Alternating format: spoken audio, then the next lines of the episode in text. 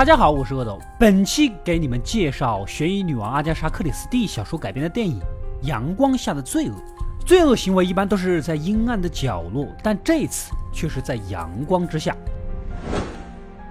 故事开始，我们的男主，著名的大侦探波罗啊，由于长期破案，心力交瘁下，终于体力不支，病倒在了床上啊！骗你们的 aku pro he is not a beast，这是官方的说法，其实就是吃的太好了，长得太胖引起的心脏问题。反正总而言之，就是最近别工作了，好好的节食休养吧。在秘书的安排下，由好友黑斯廷斯上校拽着波罗一起，大老远来到这个迷人的海岛度假。刚踏入大门，就看到两口子在那吵架。这两口子呢，是阿帅和他的老婆。原来呀，在这里，阿帅和女明星漂亮姐呀久别重逢，那叫一个激动。漂亮姐绯闻多，长期占据着花边新闻的热榜。就算是结婚之后，行为依然是很奔放。但是没实锤也不好说。阿帅是个记者，估计以前采访过漂亮姐，就这么勾搭上了。看两个人聊得那么欢，阿帅的老婆不跟他吵才怪呢。漂亮姐热情地拉着阿帅，准备带他到岛上四处转一转。我真怕你们转着转着从岛上转到了床上啊，兄弟！漂亮姐的老公大窝囊。听名字也就知道了，眼睁睁的看着自己老婆拉着年轻帅气的小伙子出去玩，他还能忍得下去？不过他是离过婚的，娶了漂亮姐，年纪比他呢又大很多，平时溺爱纵容，所以大窝囊的儿子也看不下去，恨的是咬牙切齿啊！这个大窝囊啊，还怕被绿，专门拿着望远镜守着。你做人是有点累啊，兄弟。晚上又来了个菠萝的熟人，痴情姐。痴情姐是受大窝囊邀请，他们俩是青梅竹马，一起长大的，当然就是很痴情大窝囊的啦。曾经也劝过让他别娶漂亮姐那样的女人，你 hold 不住的。但是男人嘛，看到漂亮小姑娘哪还听得进去？不过你们先别说漂亮姐是看中大窝囊的钱才嫁给他的啊，不是，漂亮姐之前也结过婚，嫁给了一个巨有钱的老头子，老头子死后她继承了全部财产，所以漂亮姐也巨有钱。这两人呢，在海里玩得开心，阿帅老婆在一边黯然神伤，周围人呢都看不下去。岛上呢还有其他来度假的，比如喜欢晨练的晨练老嫂子。这天晚上即将吃饭，痴情姐提议明天十二点钟一起打网球，怎么样啊？几个人欣然答应了。第二天一早呢，阿帅老婆正巧跟刚回酒店的大窝囊的儿子撞了个满怀，反正时间还早，待会儿要不一起去海边游会泳吧。这菠萝呢也出来闲逛，看到漂亮姐独自开船，似乎是准备去跟谁私会。不用说也知道，八成估计是阿帅了。没一会儿，阿帅却穿着休闲走过来，好像在找漂亮姐，也没找到，就开口约菠萝去划个船。按道理，漂亮姐不就是见他的吗？怎么他还一脸不知情的样子？那么漂亮姐是去见谁的呢？旁边的晨练老嫂子一听来劲儿了，老娘陪你去划船，有益提臀塑身。看到没？这把年纪的人都知道提臀塑身，你们这些年轻妹子还有什么理由不运动？哦哦哦，搞错了，我没有女粉。阿帅跟晨练嫂呢，就这么慢悠悠的沿着岛啊滑到了另一边。哎，不远处好像躺了个人呢，看衣服好像是漂亮姐在那儿啊，咱们过去打个招呼吧。可走近一看呐，不得了。阿帅发现漂亮姐已经死了，晨练嫂吓得不行，想着要回去找大侦探波罗。按道理，旁边悬崖就有一个云梯，从这里走可以很快的到达旅店，但是一般人不敢爬。晨练嫂还是原路返回，留着阿帅照看现场。不多久，波罗就带着警察赶了过来。根据初步勘查，死者也就是漂亮姐了，是被人用手掐死的，淤青很重，凶手肯定是个男人。云梯处呢，发现了一副眼镜。这里很少有人来，可能是凶手留下的吧。另外，之前晨练嫂啊曾经还提到过，今天早上不知道谁往下扔东西，差点砸到了她。菠萝顺势去找找看，还真就发现那个玻璃瓶碎片，里面装的深色的液体类的东西。按道理来说，在这里来度假的家境都不错，受过良好的教育，不至于高空抛物吧？这个时候，两个年轻男子走过来，自称是鸟类观察员，但菠萝啊很奇怪。既然是看鸟的，怎么不带望远镜呢？这个事儿先放到一边，开始逐个盘问排查。第一个问的自然就是大窝囊了。凭借阿斗多年来看的法制节目的经验来说啊，凡是老婆被杀的，丈夫的嫌疑一定是最大的。漂亮姐天天给你戴绿帽子，再加上她本来就很有钱，是吧？可根据大窝囊的自我描述，他们结婚了四年，除了偶尔绿帽子戴戴，还是很幸福的。不多说了，你这个朋友我交定了。那么案发的时候你在干什么呢？大窝囊正在打字，这一点呢，酒店的服务员可以作证，当时能听到房间里打字机的声音。再去检查一下死者的房间啊，没错，他们幸福的两口子出来度假是分房睡的。不知道你信不幸福，反正我是信的。菠萝呢，检查了房间，床头有封威胁信，似乎是漂亮姐欠了人家钱，对方要挟不给钱就咋咋咋的。第二个去盘问的就是大窝囊的儿子，根据这个眼镜的瞳距。应该也只有可能是他的了。虽然他很恨继母，但他一早就去了图书馆，后面就遇到阿帅的老婆，然后两个人一起去游泳，全程都有人证，好像也不太可能行凶。菠萝找了个机会握了握他的手，这个力道也足够，也不能完全排除嫌疑。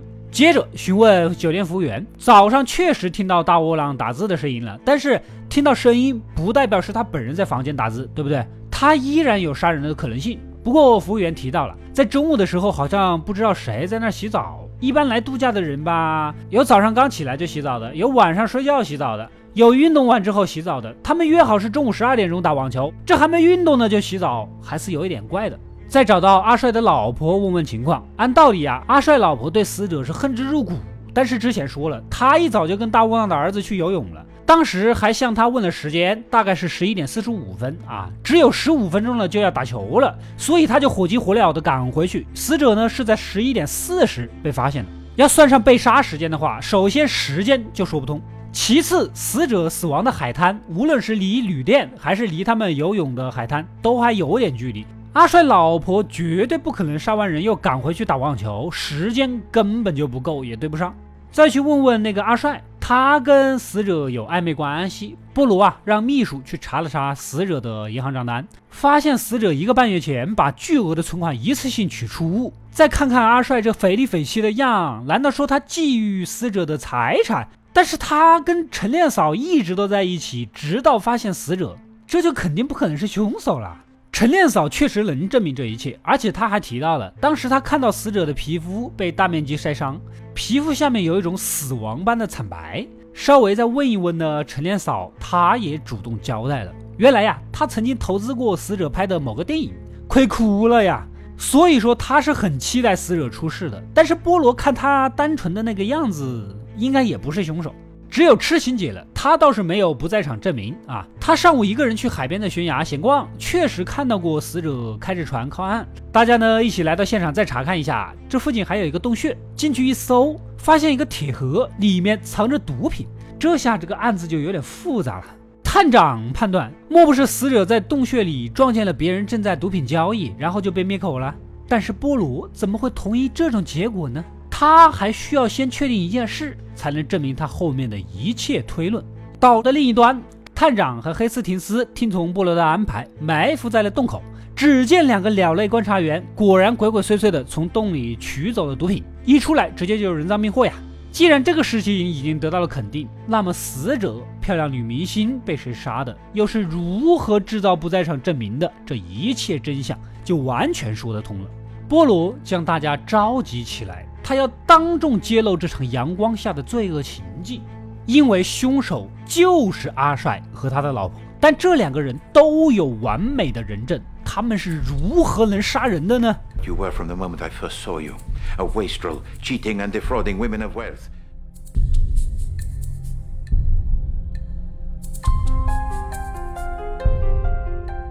首先，波罗曾亲眼看到死者准备单独去跟某人见面，能让死者如此不顾丈夫的去幽会的，在岛上只有可能是阿帅了。众人当然不解了，他跟陈念嫂一直都在划船，一起发现了死者，他完全就没有杀人的机会啊！但是波罗说了，当时躺在地上的人可能都不是死者，这是怎么回事呢？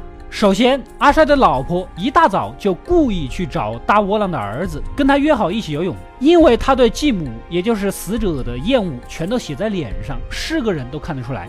然后呢，他回到房间，用深色的化妆品涂满全身，模仿死者的肤色。他的肤色啊实在是太白了。为了销毁证据，他将涂完的玻璃瓶扔了出去，也就差点砸到了晨练回来的晨练嫂。这就是玻璃瓶的秘密。接着，他披好衣服，如约跟大窝囊的儿子外出游泳。另一边的阿帅假意在菠萝面前找死者，找不到，只好约别人的样子，为的就是给自己拉一个人证。阿帅老婆趁大窝囊的儿子游泳之际，偷偷的调快了他的手表到十一点四十五分，接着故意询问时间，然后就以要赴约打网球为由头离开。等傻儿子转头，他才把手表的时间给调回来。如此一来，就给自己多创造了十五分钟的时间。现在他只要在三十分钟内回到网球场就足够了。再然后，阿帅的老婆一路狂奔到悬崖上，抄近道从危险的云梯爬下来。先是大喊着找老公，此时的死者正在海滩等阿帅。看到这幅情景，第一个念头当然是一声不吭的躲起来呀，也就躲到了旁边的洞穴里。阿帅老婆要的就是你躲起来，他立刻戴上了假发，换上了一模一样的衣服，躺在地上假装死者的尸体。这个时候，阿帅带着陈练嫂也由计划好的时间，正好就赶到来打招呼。这个时间必须要卡得非常精准。阿帅假模假样的上前打个招呼，声称漂亮姐已经被人杀死了。旁边的陈练嫂根本就不敢爬悬崖上的云梯，肯定就选择原路返回。此时留在现场的只有阿帅和他假扮尸体的老婆。等陈练嫂走远，阿帅老婆起身就往回跑，准备去球场赴约。临走之前扔下了傻儿子口袋里偷走的眼镜，想要嫁祸给他。而阿帅走到洞穴。躲在这里的漂亮姐满以为是情郎来了，等来的却是死神。因为要洗掉身上深肤色的化妆品，也就发生了后面的中午奇怪的洗澡声。如此一来，两个人都有完美的不在场人证，而且这个案子还不是个孤案。几年前同样有个掐死人的案子，悬而未决。第一个发现死者的女人是个体育老师，大喊着去报案，而实际上凶手此时正在乘火车来的路上。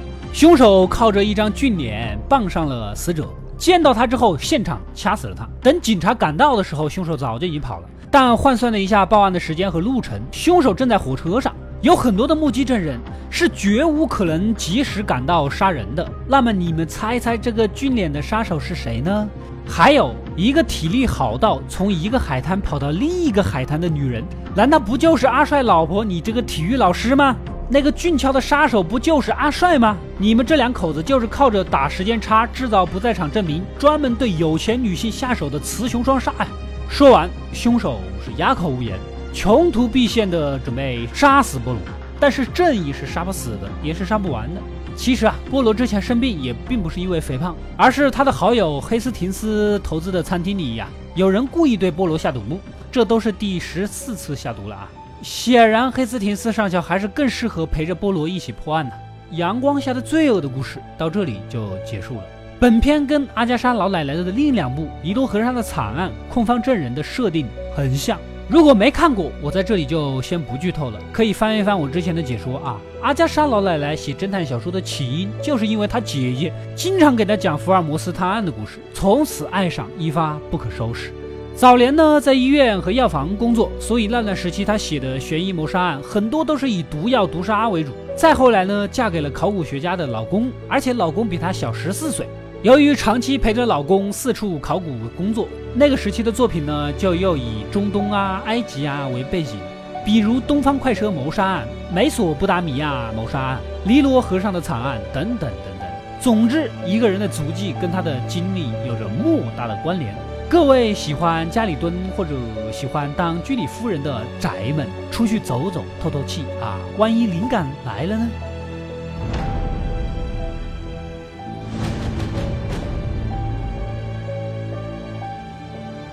我是阿斗，一个让你沉迷于故事的讲述者，浓缩电影精华又不失它本来的魅力。扫描二维码添加我的微信号，除了能第一时间收到更新。更有独家解读的视频等待你的发掘，扫描它，然后带走我。